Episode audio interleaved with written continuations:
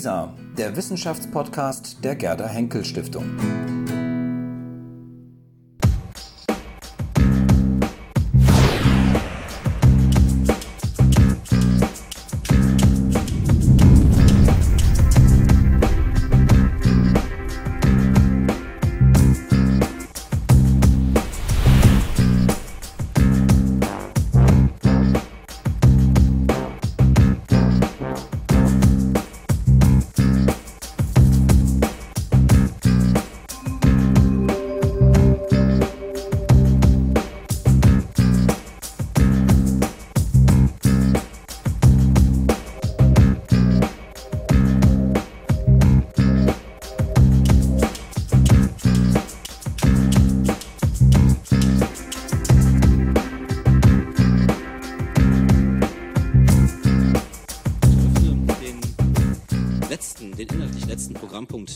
Tagung. Das ist meistens immer der undankbarste Sendeplatz einer Tagung, gerade wenn sie Freitag stattfindet am Nachmittag. Aber ich glaube, es gibt da auch noch ganz andere Freitagstermine. Ähm, ich freue mich sehr, dass noch so viele hier geblieben sind. Das liegt wahrscheinlich vor allem an meinen Gästen, die ich hier habe. Ich ähm, denke, ähm, beide versprechen vor allem Kurzweil, aber das sollte es eigentlich nicht sein, sondern äh, sie stehen für mich vor allem für ein reflektiertes, ein offenes, pointiertes und ähm, vor allem ein kompetentes Wort wenn es äh, um unsere Themen hier geht. Ich werde sie sofort vorstellen. Zu meiner Linken äh, Maren Lorenz, Historikerin mit den Forschungsschwerpunkten Neuere Kulturgeschichte, Gewaltgeschichte, Körpergeschichte, Gender sowie, und das interessiert uns, Geschichtswissenschaft und die neuen Medien. Und nach ähm, vielen Stationen im In- und Ausland, unter anderem Wien, USA und, in, und Kanada, hat sie seit Dezember eine Professur an der Ruhr-Universität in Bochum für frühe Neuzeit und Geschlechtergeschichte. Kennengelernt haben wir uns auf einer Tagung in Berlin bei der HIS 2011.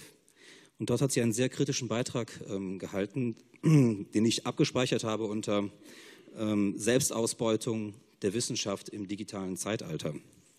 Und ich habe daraufhin viele Interviewanfragen gestartet und alles abgesagt bisher. Wenn auch charmant, das stimmt, aber sie hat nie Ja gesagt und umso höher äh, ist es jetzt eigentlich uns anzurechnen, dass es gelungen äh, ist, sie heute hier zu haben. Herzlich willkommen, Frau Lorenz.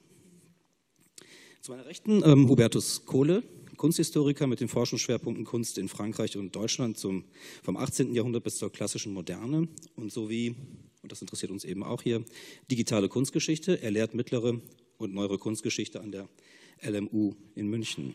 Auch wir sind uns auf vielen Tagungen schon begegnet und äh, mir war Herr Kohle immer sympathisch, weil er diesen rheinischen Singsang hat und mir immer so ein bisschen Heimat vermittelt hat, wenn ich in Berlin oder in München bin. Ähm, treffen kann man ihn aber auch immer wieder im Netz. Hubertus Kohle twittert sehr gerne und ich heiße ihn auch ganz herzlich willkommen.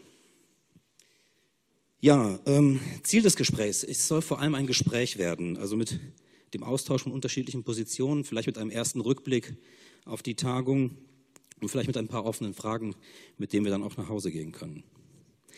Erlauben Sie mir noch eine letzte Bemerkung in eigener Sache. Dieses Gespräch wird natürlich auch aufgezeichnet. Ähm, wir ergreifen aber die Gelegenheit, dieses Video dann auch als eine weitere Ausgabe von Max Meets Lisa zu veröffentlichen.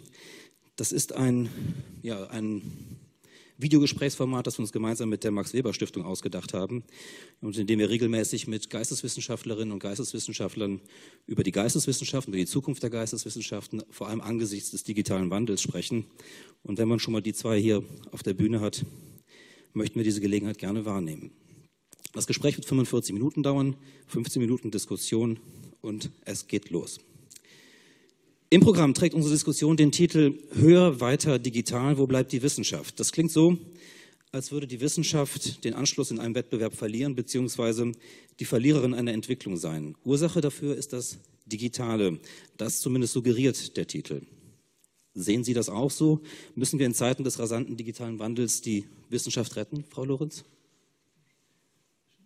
Erste dran. Ich dachte, ich habe noch eine Schonzeit. Ich bin nämlich noch damit beschäftigt, äh, zu überlegen, was kann man jetzt noch Smartes sagen am Ende. Aber ich ähm, ähm, hoffe da und baue da so ein bisschen auch auf Ihre Erschöpfung, dass Sie gar nicht mehr so kritisch hinhören vielleicht. Ähm, weil das, was man jetzt noch sagen kann, äh, soll ja irgendwie smart rüberkommen, kann ja nur in Snippet-Form erfolgen. Andere hatten ja viel mehr Zeit. Ähm, ja, das ist jetzt ein bisschen polemischer Einstieg. Natürlich sage ich weder ja noch nein, sondern das muss man differenziert betrachten. Ähm, da ist man immer auf der sicheren Seite. Ähm, Wissenschaft könnte ich auch wieder ähm, ähm, problematisierend einsteigen, ist ein weites Feld. Also das kann ich eben auch auf verschiedenen Ebenen betrachten. Also Wissenschaft äh, kann ich sagen, ich als Wissenschaftlerin ähm, brauche ich das als Recherchetool, brauche ich ähm, das Netz als oder die Digitalisierung zur Selbstdarstellung, zur äh, Besetzung von Themen und Territorien. Wir hatten ja unglaublich viele Aspekte, unter denen man das Netz in Bezug auf Wissenschaft äh, sehen kann. Und für mich gehört eigentlich auch die Lehre dazu, obwohl das ja immer so eine merkwürdig künstliche Trennung ist. Da soll ich ja zum Teil künstliche, äh, ähm, zukünftige Wissenschaftler, aber auch ähm, zukünftige Multiplikatoren, zum Beispiel Lehrer äh, und andere Leute, die ähm, als Multiplikatoren in anderen Bereichen tätig sind, ausbilden. Das heißt, für mich kommt es immer darauf an, wen will ich erreichen und was will ich selber. Ähm, und insofern muss ich sagen, es gibt ganz viel Gewinne und es gibt ganz viel Verluste und das ist ein Prozess, der im äh, ist. Das ist jetzt sehr banal, ähm, aber auf so eine ähm, allgemeine Frage kann man auch, glaube ich, keine besonders spezifische Antwort geben. Sehen Sie es genauso differenziert, Herr Kohle, oder würden Sie es anders sehen? Ich würde zunächst mal sagen, die Wissenschaft treibt die Digitalisierung an und die Digitalisierung treibt die Wissenschaft an. Also von daher will ich erstmal nicht sagen, dass die Wissenschaft da irgendwie gerettet werden muss angesichts des äh, rasanten digitalen Wandels. Was allerdings vielleicht notwendig ist, und da knüpfe ich ein bisschen an Herrn Renn eben an, hm, wir müssen in dem, also digitaler Wandel, das ist ja geradezu identisch zu setzen mit Internet. Ähm, wir müssen in dem von mir zumindest weit als, weitgehend als, als ein Bottom-up-Medium Internet begriffen, äh, in dem Bottom-up-Medium Internet, müssen wir sehen, wie wir da irgendwie dann doch wiederum Strukturen der Autor, nicht der Autorität, sondern des, des Autoritativen sozusagen einbringen. Das heißt, wir müssen versuchen, das Bottom-up auf der einen Seite zu ähm, bewahren und gleichzeitig so etwas wie eine Qualitätshierarchie da reinbringen. Wenn man mal das Stichwort Peer Review und Open Peer Review nimmt, dann würde ich sehr darauf setzen, dass die Möglichkeiten des Internets, Open Peer Review zu befördern, um die Mankos des, des traditionellen Peer Reviews zu heilen. Aber auf der anderen Seite müssen wir natürlich dieses Open Peer Review auch so organisieren, dass nachher sich wirklich die wichtigen von den weniger wichtigen Dingen unterscheiden. So gesehen eine, eine einschränkend negative Antwort. Mhm. Wir müssen es nicht retten, aber wir müssen es moderieren. Das klingt sehr nach Qualitätssicherung. Ja, aber das wäre eine Qualitätssicherung, die nicht top-down läuft, sondern die in einem Wechselprozess zwischen bottom-up und top-down laufen müsste.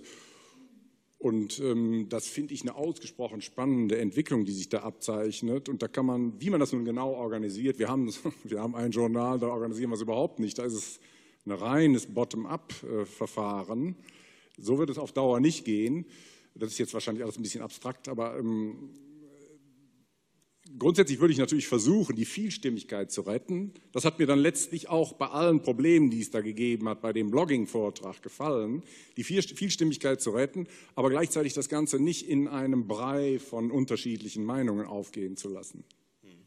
Ist das, Frau Lorenz, auch Ihr primäres Thema, wenn Sie an Wissenschaft, jetzt ganz speziell Geisteswissenschaft und digitales denken? Also ich würde jetzt da gerne direkt sogar Bezug Bitte. drauf nehmen, ähm, weil ich würde schon diese Frage des Bottom-up äh, also diese, diese Aussage würde ich in Frage stellen. Ähm, das klang ja ganz am Anfang bei Frau Metze-Mangold gestern auch schon an.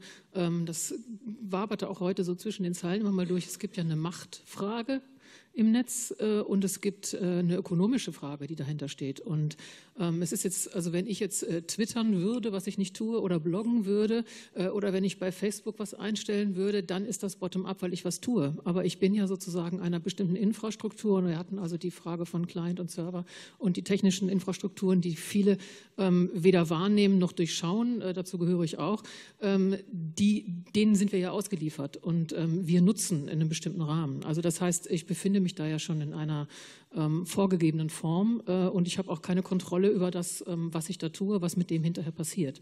Also das heißt, das ist für mich schon, da ist schon sozusagen, da liegt schon das, das Problem, ähm, dass da mir wird immer das Wort auch übel genommen, weil ich, es geht mir gar nicht um ideologische Kontrolle oder sowas, aber da, da hat was, da ist, es geht um Kontrollverlust. Also wir glauben, wir haben da bestimmte Freiheiten und es gibt ja ganz viele Freiheiten. Wir können unheimlich viele tolle Sachen machen, verspielte Dinge, die vielleicht, wie wir jetzt zuletzt auch gesehen haben, die vielleicht mal super klasse werden, ähm, weil sie auch irgendwann mal bezahlbar und nutzbar äh, sind. Auf der anderen Seite ähm, täuscht das aber über gewisse Machtverhältnisse hinweg. Äh, es hat so ein bisschen was für mich manchmal auch von Brot und äh, Spiele. Ähm, also da wird, werden uns Spielwiesen und Bereiche geboten ähm, und ähm, im Endeffekt stehen aber private Ökonomien dahinter. Und das merkte man ja jetzt auch im, Schluss, wenn ich das nochmal so anmerken darf, da ist es mir nochmal aufgefallen. Da wird mit Steuergeldern, wenn ich das richtig gesehen habe, in Konstanz etwas entwickelt. Das ist ja auch ein ganz verbreitetes Phänomen äh, in der Wissenschaft. Und dann wird es in irgendeiner Form ausgegründet, outgesourced. Ich kenne es nicht. Und dann wird es plötzlich ein, äh, ein Marktprodukt, äh, was andere äh, mit Steuergeldern wieder bezahlen müssen, nämlich andere Bibliotheken. Und das ist ja was, was im, im Netz auch ein Problem ist, was sich ständig darstellt und mit dem sich Wissenschaft auseinandersetzen muss. Und da ist auch Open Access oder Open Source, diese ganzen Geschichten sind Teil davon. Ähm, und das ist auch was, womit wir uns im Alltag relativ selten, vor allen Dingen in den Geisteswissenschaften, beschäftigen müssen, weil wir ja meistens gar keine Produkte haben, die wir irgendwie verkaufen könnten, sondern wir sind froh, wenn wir Drittmittel bekommen, um irgendwelche Sachen zu machen, die uns interessieren oder die wir für relevant halten. Aber das ist auch wieder ein weites Feld, was ich da jetzt aufgemacht habe. Aber so viel zum Thema Bottom-up. Ich sehe das beides. Und Top-down wird zu oft meines Erachtens übersehen. Äh, so einseitig wollte ich es auch nicht sehen. Der Begriff Kontrollverlust, der ist schon mal, glaube ich, wichtig. Michael Seemann, einer der großen, Seemann heißt er, glaube ich, ne? Blogger dieser Republik, hat gerade ein Buch über Kontrollverlust geschrieben. Da, las, da stehen in die Haare zu Berge, aber Sie werden am Schluss sagen, er hat recht. Wer ins Digitale geht, verliert ein wenig die Kontrolle. Wenn ich twittere, dann denke ich auch immer, Mensch, pass auf, ähm, das könnte auch mal falsch verstanden werden, insbesondere in der Kürze. Wenn ich einen Aufsatz Open Access veröffentliche, dann kann es mir passieren, für Roland Reust ist das ein Argument dagegen, kann es mir passieren, dass drumherum auf einmal eine Playboy-Reklame steht. Klar, das, da kann sehr vieles passieren.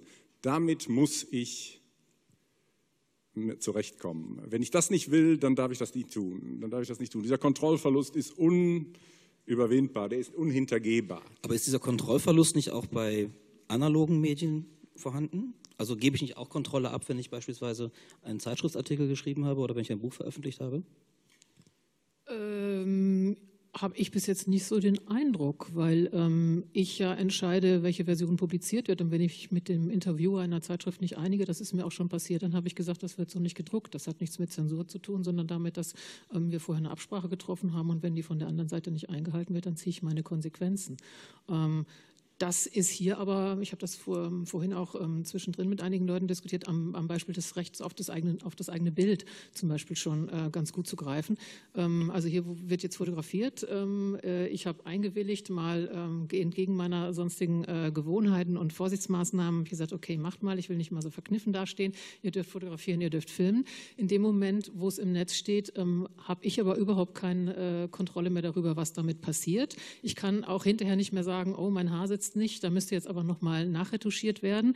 Äh, das ist weg. Das ist ja auch bekannt, das ist relativ banal. Ähm, bei wissenschaftlichen Artikeln können ähm, entweder Korrekturen, das wird ja auch früher mit Papier gemacht, werden Korrekturen in Bücher gelegt, wenn Druckfehler drin sind oder so. Oder es gibt irgendwelche ähm, Kommentare, die später gedruckt werden. Heute im Netz kann man das alles viel schneller machen äh, und mit Hyperlinks und so. Diese Möglichkeiten gibt es auf einer bestimmten Ebene, aber auf einer anderen Ebene ist eben der Kontrollverlust total. Das heißt, ich weiß nicht, wer was für welche Zwecke nutzt, wer was zurechtschneidet, wer was manipuliert. Das ist leichter geworden. Das war früher nicht unmöglich. Fotomanipulation gab es ja früher auch schon. Ähm, aber es ist erheblich leichter geworden und vor allen Dingen, und den Faktor finde ich immer, der spielt eine Riesenrolle, Zeit. Es ist wahnsinnig schnell geworden. Ich habe überhaupt keine Möglichkeiten mehr zu reagieren in einer bestimmten Zeit und Dinge noch zu verhindern, die dann vielleicht wieder was anderes auslösen.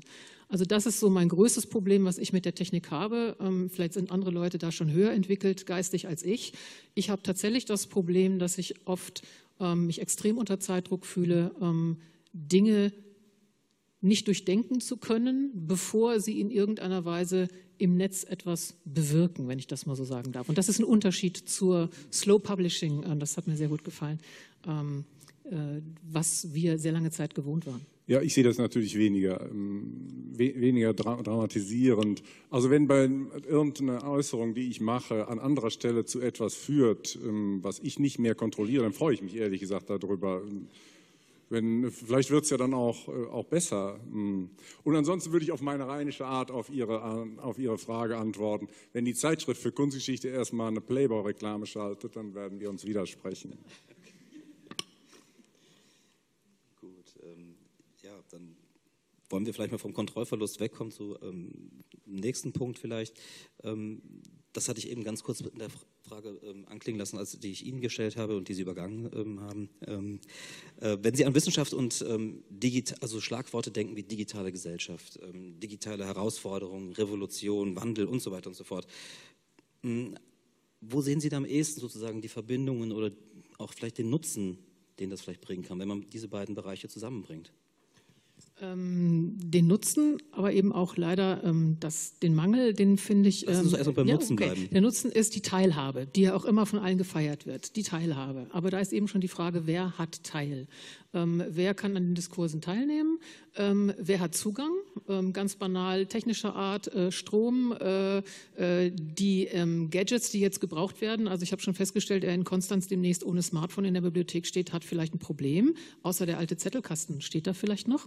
Ähm, das hat ganz, ganz viele Vorteile, aber es braucht ganz viele Rahmenbedingungen, die nur für eine Minderheit der Leute gegeben sind. Und ähm, auch ganz konkret der Nutzen ist an, und das ist auch wieder ein ganz banales ökonomisches Argument, an den ähm, Institutionen, um mal bei Universitäten in Deutschland zu bleiben, ganz konkret, ähm, da natürlich erheblich ähm, größer, wo ähm, ein besseres Budget vorhanden ist, um bestimmte Rahmenbedingungen zu schaffen.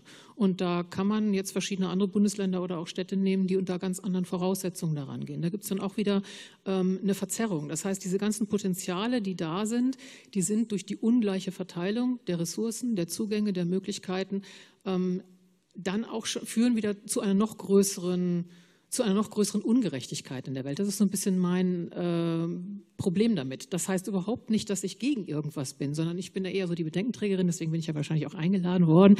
Und, aber der Hype war ja gar nicht so ungebremst, wie ich auch vermutet hatte hier. Ähm, ich bin eher so diejenige, die sagt, ist alles super toll, aber wir müssen doch nicht so tun, als ob alle was davon haben und als ob es nicht auch ähm, Konsequenzen gibt, die vielleicht gesellschaftlich von Nachteil sind. Also Wissenschaft und, und Digitalisierung, da fallen mir zum Beispiel die, Schlich, äh, die Stichworte Aufmerksamkeitsökonomie ist so ein Ding oder äh, Territorialverhalten von Akademikern. Also ich könnte jetzt noch ganz andere Begriffe da bringen. Es hat ja unheimlich viel mit Präsenz zu tun ich darf jetzt hier oben sitzen, ich bin irgendwie freudig überrascht, weil ich gedacht habe, ich bin ja gar nicht so wie Harald Welzer, kann ich sehr kokett sagen, ich weiß gar nicht, wieso ich überhaupt hier kompetent bin, hier zu sitzen.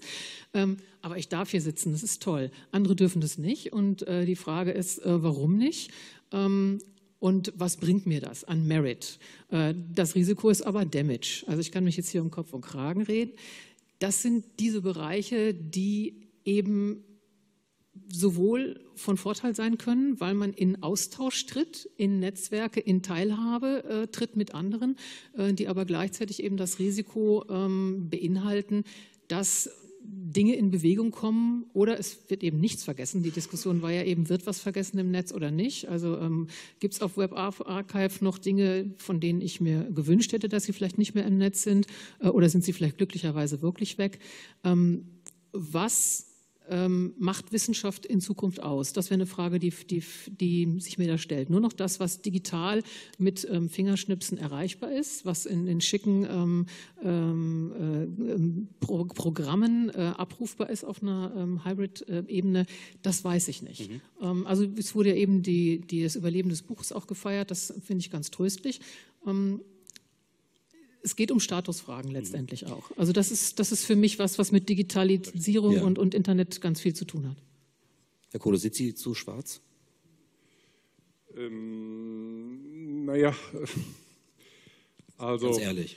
Ihre Frage, äh, welche Schlagworte hier besonders in den Sinn kommen, da würde ich nochmal, also erstens würde ich nochmal sagen, es ist also ganz so apokalyptisch, ist es ja nun wirklich, der, das Internet ist ja eigentlich ein völlig ungeregelter Raum. Es gibt Creative Commons Lizenzen, es gibt im Internet genauso Plagiat wie anderswo auch. Es ist ja nicht so, dass, man da, dass das ein völlig wild gewordener Sauhaufen wäre, der da im, im, im Internet stattfindet. Also von daher, ähm, äh, das müssen wir vielleicht, ähm, das müssen wir vielleicht stärken, das müssen wir stärker regulieren, äh, soweit uns das möglich ist. Aber es ist mir erstmal grundsätzlich nicht so, dass es ein, völlig gesetzesfreier Raum wäre. Das könnte ja hier so ankommen. Ich wollte jetzt noch mal die, äh, vielleicht an den letzten Vortrag. Den letzten Vortrag hatten wir ja immer am am stärksten auch noch im Sinn, was da sich an den Wissensspeichern ändert. Das fand ich ein sehr schönes Beispiel dafür, eigentlich auch ein relativ einfaches Beispiel dafür, was mit den Wissensspeichern unter digitalen Bedingungen passiert. er kann äh, die Gegenstände dieses Speichers, die ja teilweise in die Milliarden gehen können, sind nicht mehr an einem festen Ort verankert, ähm, sondern das Ganze wird fluide. Fluidität wird gerne als Negativum gesehen. Das geht dann so ein bisschen in die Richtung äh, nichts Verlässliches mehr und was weiß ich alles. Aber Fluidität ist in allererster Linie eine Möglichkeit der permanenten Rekonfiguration von Wissensbeständen.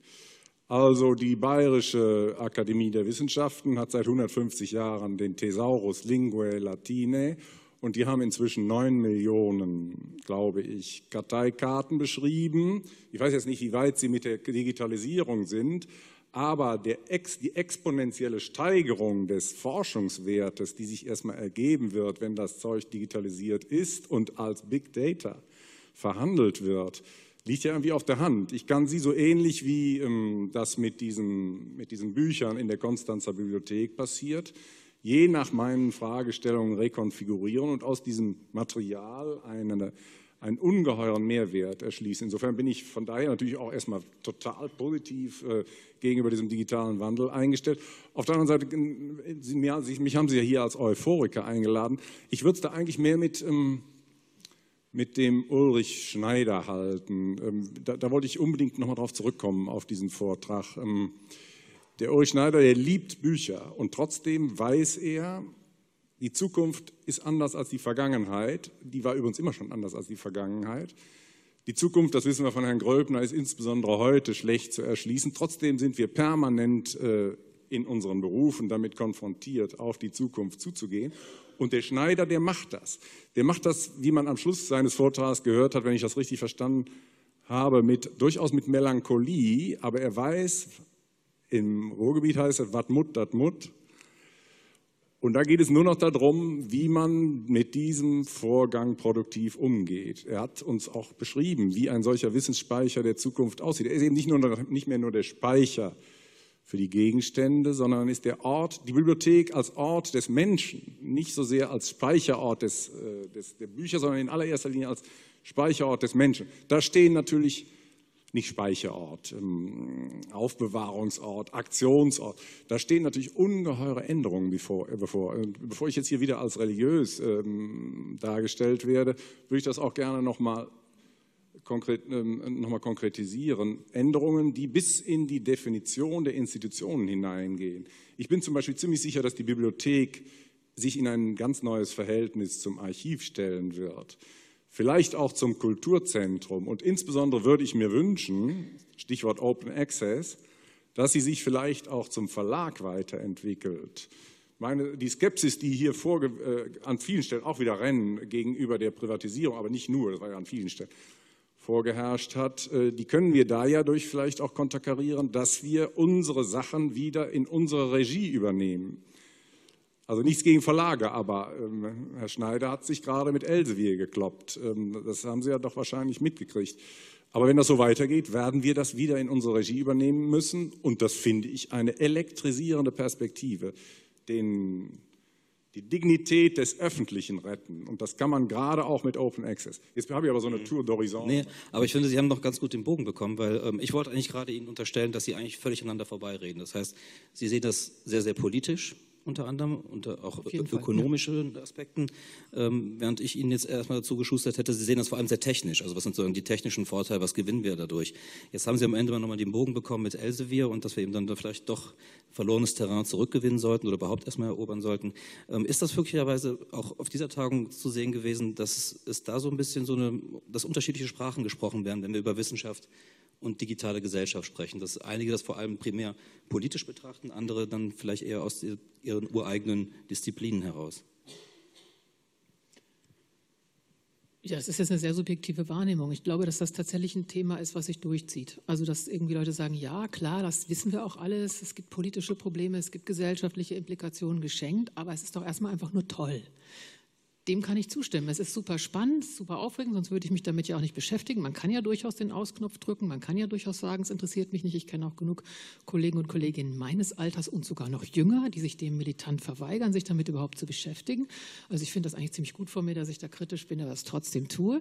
Ähm, aber die meisten Leute lassen sich, glaube ich, von so einem Spieltrieb mitreißen. Und jetzt werde ich ein bisschen genderpolitisch, ist auch eine Banalität und eine Trivialität, aber es ist tatsächlich natürlich immer noch so, dass tendenziell aufgrund der Sozialisation, äh, wie auch immer, ähm, sich mehrheitlich Männer äh, mit diesen Spielfeldern beschäftigen und Frauen dann gerne die Anwendung ausprobieren und dann auch gerne im sozialen Bereich unterwegs sind. Also Bloggen ist jetzt so ein Beispiel, äh, Facebook, äh, Twitter, also alles, wo man mit anderen Menschen ähm, virtuell oder auch ähm, direkt in Kontakt treten kann. Das finden Frauen super. Das ist jetzt totales Klischee, aber das Schöne an den Klischees ist ja, da ist auch meistens was dran.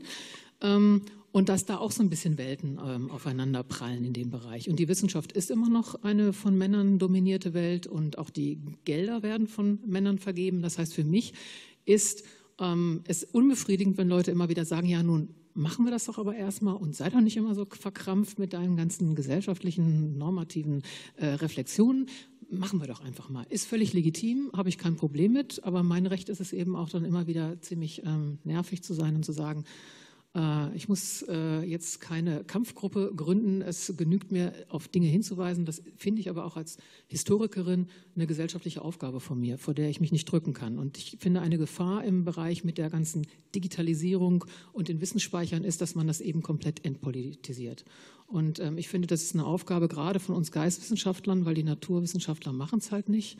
Ähm, es ist die Aufgabe der Geisteswissenschaftler und der Sozialwissenschaftler, diesen Aspekt hochzuhalten und ähm, immer wieder darauf hinzuweisen und auch sich anzugucken, was passiert da eigentlich. Das Problem für uns ist dann eben in der Regel, dass wir technisch meistens ziemlich unqualifiziert sind. Und das ist wieder das Problem der menschlichen Schnittstellen, also sich in beiden Welten qualifiziert genug zu bewegen, um ernst genommen zu werden oder auch um Substanzielles zu sagen, das ist extrem schwierig. Und da kommt auch wieder der Zeitfaktor dazu. Ähm, es verändert sich wahnsinnig viel rasend schnell und man ist nicht immer unbedingt die Erste, die es mitkriegt, was gerade wieder angesagt ist. Ja, reflexiv und kritisch. Ich meine, dagegen was zu sagen wäre ja geradezu Hanebüchen. Aber ich würde, mit Erich Fried war es, glaube ich, wir müssen mehr Sand im Getriebe als Öl. Damit kann ich mich nicht identifizieren. Ich glaube, Sie eher. Ich bin lieber Öl, muss ich sagen. Ähm, und wenn Sie mir jetzt, ähm, wenn Sie jetzt sagen, dass das unkritisch ist, ich glaube nicht, also ich meine, Thaler hat jetzt bei einer Digital Humanities Konferenz, da war bei uns der Hype. Hype habe ich hier nicht viel gemerkt, im Gegenteil. Ich habe mehr Dystopien gehört. Da der Thaler hat gesagt, ähm, ja, die Geistes, ihr müsst nicht denken bei den Geisteswissenschaften, dass die Welt auf euch zukommt, um euch die digitalen Projekte anzubieten. Ähm, die kommen natürlich nicht auf uns zu, sondern was passieren wird, wenn wir es nicht machen. Das klingt jetzt, klingt jetzt bedrohlich, das, das hat, ähm, ist jetzt eigentlich gar nicht so gemeint. Ich glaube, wir müssen schon ein bisschen aufpassen, dass wir nicht immer mehr an den Rand gedrängt werden und am Schluss austrocknen. Stell dir vor, es, früher gab es ja diesen Sponti-Spruch, stell dir vor, es ist Krieg und keiner geht hin. Das kann man unter, um, umsetzen. Stell dir vor, es, ähm, es gibt Geisteswissenschaften und keiner geht hin. Wir sehen an manchen Stellen schon, dass bei aller Nach- oder bei aller Hochblüte, die sie zu haben scheinen, wir sehen an manchen Stellen, äh, dass das, dass das schon eintritt. Also ich bin lieber Öl, beziehungsweise sagen wir mal so, wir werden glaube ich, den Prozess nur dann beeinflussen können, wenn wir ihn mitmachen und nicht, wenn wir schlicht und ergreifend außen vor stehen. Darf ich da eine Anekdote erzählen, was mir, hm, was mir wirklich bis, was mich sehr traurig macht? Ähm, also im Jahr 2000, okay, ist schon lange her. Nochmal, Zukunft ist schwierig zu sehen, aber wir sind permanent mit ihr konfrontiert und wir müssen auch mit ihr umgehen. Im Jahr 2000 hat es mal die Initiative von Bibliothekaren gegeben. Sie merken, ich mag Bibliothekare. Vor allen Dingen auch, weil sie mit dem Digitalen so viel offensiver umgehen als zum Beispiel Kunsthistoriker ähm, oder als Geisteswissenschaftler. Hat es mal eine Initiative gegeben, äh, in einem verteilten Projekt die ähm, gedruckte Überlieferung zu digitalisieren. 2000, das war fünf Jahre vor Google. Das ist nicht gelaufen, weil die DFG, und die DFG, das sind wir, hat es nicht gemacht. Das, da könnte ich das Heulen kriegen. Stellen Sie sich vor, da wäre Google vielleicht gar nicht nötig gewesen. Da müsste die Bayerische Staatsbibliothek nicht mit Google kooperieren. Die Leute haben nicht gewusst, ähm, da, sie waren auch mit der Zukunft konfrontiert, haben sie aber offenbar falsch gesehen. Und ich habe ein bisschen Angst, dass wir in 2015 ganz andere Zukunftsfragen, also Sie können jetzt sagen, ja, ja, das würden wir heute natürlich anders machen, aber heute sind die Fragen natürlich auch wieder andere. Und ich habe ein bisschen Angst, dass wir die Schiffe wieder abgehen lassen und sie wieder von den Privatunternehmern ähm, übernommen werden. Da habe ich andersrum auch ein Problem mit uns Professoren und den, ähm, den Publizisten des Kampfblatts der bildungsbürgerlichen Reaktion, Klammer auf, Frankfurter Allgemeine Zeitung, Klammer wieder zu, die jetzt dieses ganze Google-Bashing betreiben. Da muss ich sagen, ja, wenn wir zu blöd sind, Google war es nicht. Dann würde ich versuchen, das jetzt nochmal ein bisschen konkret zu machen, ähm, indem ich mal ein paar Stichworte fallen lasse. Da würde mich, mich interessieren, was Ihnen dazu einfällt und wo Sie für sich sozusagen ähm, Möglichkeiten sehen, da anzuknüpfen oder mit was Sie sich bereits beschäftigt haben. Ähm, wenn so Stichworte fallen wie Digitalisierungsprojekte, Computerlinguistik, Big Data, Open Access, Wissenschaftskommunikation, Wikipedia, Multimedia, Digital Humanities, soziale Medien. Habe ich irgendwas vergessen? Es könnte endlos weitergehen.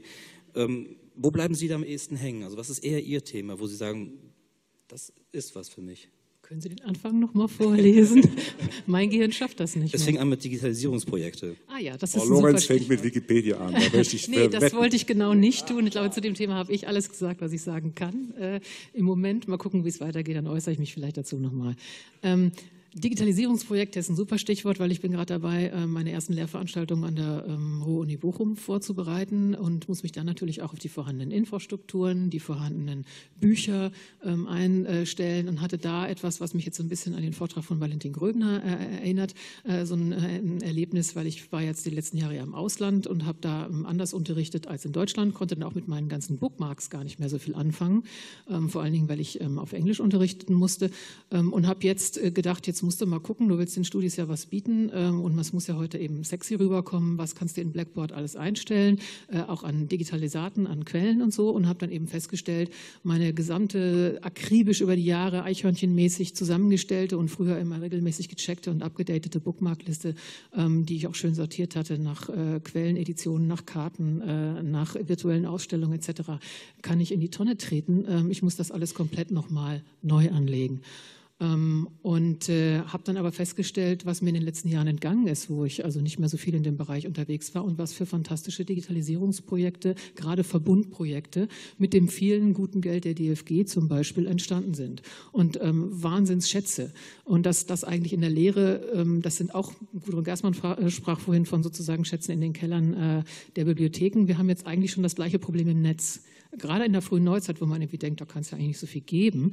Ähm, es ist unglaublich, was in den letzten Jahren für die frühe Neuzeit digitalisiert ist und in was für einer fantastischen Form, wo man mit den Leuten paläografisch äh, üben kann, wo man sich parallel Fraktur und, und ähm, transkribierte Geschichten angucken kann. Also was wirklich für die Lehre unheimlich gut ist und gleichzeitig auch für die Forschung. Es gibt so viele tolle Sachen. Ähm, es ist, und da kommen wieder verschiedene Ebenen zusammen, auch ich bin irgendwie all over the place, ähm, es gibt wenig Möglichkeiten, ähm, systematisch ähm, relativ schnell sich diese Dinge zu erschließen und die für die Lehre zum Beispiel zu benutzen, obwohl es natürlich auch seit Jahren schon die Versuche der Portale gibt. Also die wurden hier interessanterweise noch gar nicht erwähnt, weil das waren ja mal so die Speerspitzen der Bewegung.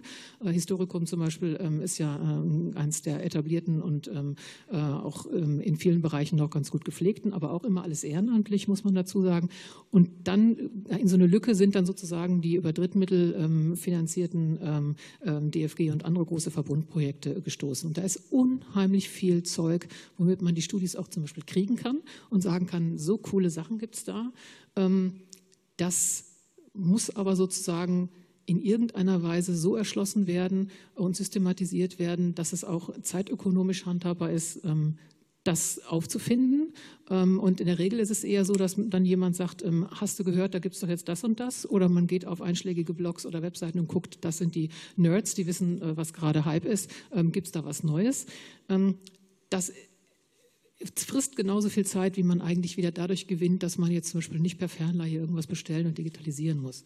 Äh, und diese ganzen multimedialen Bereiche. Also ich finde, die Digitalisierungsprojekte sind für mich subjektiv in meiner sowohl Forschungsumgebung, ähm, äh, also wie schnell komme ich an Material, als auch in der Lehrumgebung, was kann ich Studis für interessante, tolle Sachen geben, unter dem Verlust des haptischen und anderer ähm, äh, Geschichten. Aber dafür kann man immer noch Exkursionen ins Archiv machen, damit man sagt, und so sieht es aus, wenn es lebt, wenn man mal vom archivalischen äh, Hinterlassenschaften als Lebewesen sprechen kann, weil toter als im Netz eindimensional kann es kaum sein. Ähm, das ist für mich aber eine der ganz wichtigen, wertvollen Geschichten im Netz. Und das ähm, finde ich auch wunderbar. Und dann ist die Nachhaltigkeitsfrage für mich in meiner Lebenszeit jetzt erstmal nachrangig, weil für mich wird es wahrscheinlich die nächsten 20, 30 Jahre noch ähm, zugänglich sein. Ähm, und äh, danach muss ich, glaube ich, etwas entspannter sein, weil da bin ich wahrscheinlich eh tot. Herr Kohle, ja. Ja, mir leuchten bei diesen Begriffen natürlich immer die Augen bei allen. Und ich würde sagen, ich würde sagen, ich würd, einer fehlt vielleicht noch, Crowdsourcing, weil das Crowdsourcing eine besonders gute Möglichkeit ist, mit einer Öffentlichkeit in Kontakt zu treten, die, die, die letztlich uns, insbesondere auch die Geisteswissenschaften, wobei es geht ja hier eigentlich gar nicht nur um Geisteswissenschaften, muss man sagen, äh, äh, die uns auch finanziert. Also Open Access ist klar. Ich, äh, Open Access ist, so wie ich es verstehe, wir, wir sind eine Macht mit dem öffentlichen Bereich in Deutschland. Äh, und wir sollten das nicht einfach so aufgeben und sollten vielleicht versuchen, Open Access wieder äh, diese, diesen Veröffentlichungsprozess wieder irgendwie wenigstens teilweise in unsere Hand zu kriegen. Und das scheint mir mit Open Access besonders gut möglich zu sein. Im Übrigen Open Access, das wird ja, jetzt kommt der Techno-Utopismus vielleicht doch ein bisschen raus. Bredekamp ist gerade gegangen, da kann ich mir das jetzt erlauben. Es, ähm, die automatische Übersetzung, über die macht man sich ja immer so gerne lustig, aber die neuen Ansätze der automatischen Übersetzung haben wirklich entscheidende Fortschritte gebracht. Und wenn man sich überlegt, wir hatten gerade so einen utopistischen Vortrag in Berlin mit den, ach, alle 18 Monate verdoppelt sich die Computerkraft. Das geht ja jetzt in einer Weise ab. Wir werden in 20 Jahren ja überhaupt die heutige Welt nicht wiedererkennen. So rasant wird das vor sich gehen. Ich würde mal meinen, dass mit der automatischen Übersetzung, das wird irgendwann mal deutlich, jetzt, der Gröbner sagt jetzt wieder irgendwann mal, ähm, das ist schlecht. Äh, ähm, das wird sehr schnell, sehr viel besser funktionieren als bisher. Open Access ist die Voraussetzung dafür. Ich rede mich jetzt in diesem Moment um Kopf und Kragen, dass ich nicht mehr sämtliche Fremdsprachen lernen muss, ähm, sondern ich rede mit dem Chinesen Deutsch und der Chinese redet mit mir äh, Chinesisch und wir verstehen uns trotzdem.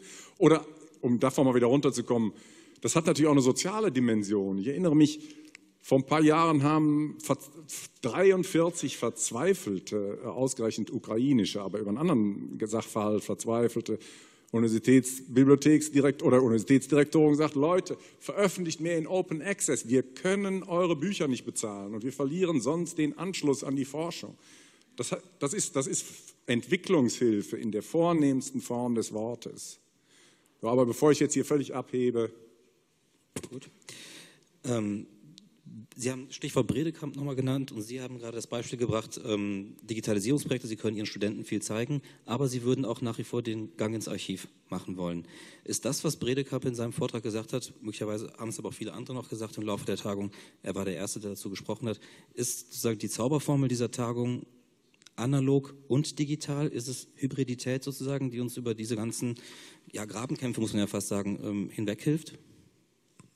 Ähm, also das ist für mich quasi so banal und trivial, dass man das nicht erwähnen muss, weil es kann ja nicht um ideologische Grabenkämpfe gehen. Da sind wir ja auch lang drüber raus. Ich glaube, die hat es wahrscheinlich auch in der Form nie gegeben. Also die Totalverweigerer und die total, total kritiklosen Hysteriker, die hat es ja auf beiden Seiten eigentlich nie wirklich gegeben. Also so viel Sachverstand muss man ja jedem schon ähm, zugestehen, der da unterwegs ist in dem Bereich. Ähm, es ist selbstverständlich so, dass, und das habe ich auch schon an anderer Stelle mehrfach gesagt, und das wiederhole ich auch gerne nochmal, weil Redundanzen haben wir ja auch gelernt, sind nicht immer schädlich, ähm, dass die Skills, die benötigt werden, die Fertigkeiten, die Kulturtechniken in Anführungszeichen, der Reflexion, das hatten wir auch ganz am Anfang bei den, bei den Einführungsvorträgen schon von Herrn Mittelstraß zum Beispiel, ähm, die werden ja nicht obsolet. Im Gegenteil, die müssen ja jetzt durch eine gewisse intellektuelle Übertragungsleistung in diese neuen digitale Welt, äh, müssen die ja übertragen werden und dann auch angepasst werden an diese neuen Bedingungen. Das heißt, eigentlich ist es meiner Meinung nach für die Studierenden zum Beispiel ähm, oder auch für Schüler in den Schulen äh, eigentlich viel anspruchsvoller geworden, äh, sich ähm, diese Skills anzueignen und die einzuüben, weil noch eine neue Dimension dazugekommen ist, die ihre Eltern oder Großeltern so in der Form nicht hatten. Ähm, und äh, dieser Geschwindigkeitsfaktor, der eben manchmal die Zeit zum Nachdenken nicht immer lässt, oder die meisten Leute trauen sich auch nicht mehr, die sich zu nehmen, äh, der verschärft die Situation ja noch. Das heißt, es werden eigentlich Zivilisationstechniken, alte, ähm, in einer sozusagen ähm, noch höher entwickelten Form benötigt, ähm, wo ja auch Diskussionen darüber äh, toben, ob die überhaupt ähm, zu leisten sind, ob wir neurologisch überhaupt in der Lage sind, ähm, mit unseren eigenen Entwicklungen Schritt zu halten. Das ist für mich auch wieder eine gesellschaftspolitische Frage. Also wie gehen wir damit um? Ähm, wir bilden bilden an den Universitäten die Multiplikatoren von morgen aus, hatte ich vorhin auch schon mal gesagt. Ähm, Lehramtsstudierende, aber nicht nur die, sondern auch eben Journalisten, äh, Public Relations Leute, was auch immer, Politiker etc. pp. Ähm, das heißt, das sind Leute von, da, da sind wir existenziell darauf angewiesen, dass die das später mal können und sich damit kompetent auseinandersetzen und sich nicht von einer Bilder, Ton oder Reiz- oder Farbenflut ähm, hinters Licht führen lassen. Und das ist ein andauerndes Problem, weil wir ja quasi selber Teil des Prozesses sind und uns selber auch gleichzeitig miterziehen und bilden müssen. Das heißt, wir testen das aus. Wir sind ja gar nicht die Profis, als die wir uns immer verkaufen, ähm, sondern wir wachsen mit dem System mit, im Idealfalle. Ähm, und äh, wir müssen aber ähm, den nachfolgenden Generationen gegenüber äh, Kompetenz und Souveränität vermitteln und wir haben da eine Verantwortung. Also ich, ich komme immer wieder aus politischer oder vielleicht klingt es jetzt auch moralisch, aber äh, wie gesagt, ich, ich sehe ähm, dass da ein ganz entscheidender Punkt ist, ähm, wenn wir uns mit dieser ganzen Frage beschäftigen. Das befindet sich halt nicht im leeren Raum. Und das ist jetzt noch nicht mal auf einer globalen Ebene, sondern wirklich ganz klein territorial frühneuzeitlich gedacht, so bei uns in Deutschland oder im, im westlichen Bildungssystem, Bachelor, Master, da kommen ja noch ganz andere Dramen dazu. Haben wir die Zeit? Lassen die Studiengänge die Räume zu? Und was ist mit Exkursionen? Wer bezahlt die? Kann man das noch machen? Also das war Ihre Ausgangsfrage. Natürlich müssen die Leute ins Archiv. Auch wenn sie nicht Historiker werden wollen, möchte ich, dass meine Leute einmal im Archiv waren, damit sie wissen, wie ähm, sozusagen Überlieferung, Verzeichnung, das sind ja quasi Archiven, sind ja in einer gewissen Weise eben auch Bibliotheken. Wie wird sozusagen Wissen erschlossen oder auch nicht? Was kann man aufbohren, was kann man nicht aufbohren? Diese ganzen Dimensionen der, äh, der Aneignung des kritischen Denkens, des Umgangs mit diesen Dingen. Ähm, der Druck hat sich durch die Digitalisierung verschärft, würde ich mal sagen, ähm, aber das muss man einfach auch zur Kenntnis nehmen und damit muss man umgehen. Mhm. Ist das für Sie auch so eine äh, ganz banale Kenntnis? Äh, nein, nee, ganz so einfach ist, glaube ich, analog und digital, d'accord, natürlich. Ähm, aber auf einer operationalen Ebene, die Bredekamp allerdings so nicht gemeint hat, äh, ist es natürlich auch, ähm, muss man sich auch manchmal entscheiden. Ne? Man kann nicht immer alles haben. Also was weiß ich, wenn es zum Beispiel darum geht, sollen wir säurebehaftetes Papier restaurieren und dafür Geld geben oder sollen wir dieses Papier gleich digitalisieren? Dann würde ich in der Tat dazu neigen und jetzt ähm, von mir aus den Hass von allen möglichen Leuten anziehen. Da würde ich eher digitalisieren. Ähm, tut mir leid. Äh, eine Decke, das kann ich gut sagen, weil ich ziemlich lang bin, ist nur so und so lang. Entweder Sie haben die Brust abgedeckt oder die Füße. Meine Fragen sind erschöpft. Ich will auch nicht das Fragemonopol hier haben. Ich würde gerne die Runde öffnen wollen, ob es vielleicht Fragen aus dem Publikum gibt. Das Publikum ist auch erschöpft. Markus Zyron hat eine Frage. Markus Zyron, Wikipedia, Wikimedia. Äh, weniger eine Frage als ein ganz kurzes Statement zu Herrn Kohle. Sie haben gesagt, Sie wollen nicht abheben. Ich kann Ihnen nur sagen, bitte, bitte, bitte heben Sie ab. Und wenn es sein muss, mache ich den Wind unter Ihren Flügeln. Aber, äh, aber nicht hier. Nicht hier, aber ich glaube, das Abheben ist, äh, ist immer sehr positiv. Ich glaube, so wie Sie abheben, heben Sie auch nicht ab. Also das ist, äh, glaube ich, gut machbar. Und äh, zu, zu, Frau Lorenz muss ich mal wieder sagen, wenn man sie einlädt, bekommt man wirklich immer das, was man, äh, was man erwartet. Ich bin da immer wieder sehr dankbar drum, weil äh, sie schaffen es jedes Mal wieder, mich zu verärgern, weil die meisten Aussagen, die sie tätigen, stimmen. Und das ist manchmal gar nicht so schön, wenn man äh, auch die Sachen sehen muss, die halt, äh, die man gar nicht so gern sehen möchte. Ich nehme das mal als Kompliment. Wenn ich das, das, war als, das war als Kompliment gemeint, ja. Ja, weitere Fragen oder Anmerkungen, Kommentare? Sie wollen nach Hause. Gut, dann ähm, würde ich sagen, ähm, zum Schluss ähm, vielleicht dann ein kleines ja, Spiel. Ähm, wir haben ja die Twitter-Wall hier gehabt über die ganze äh, äh, zwei Tage.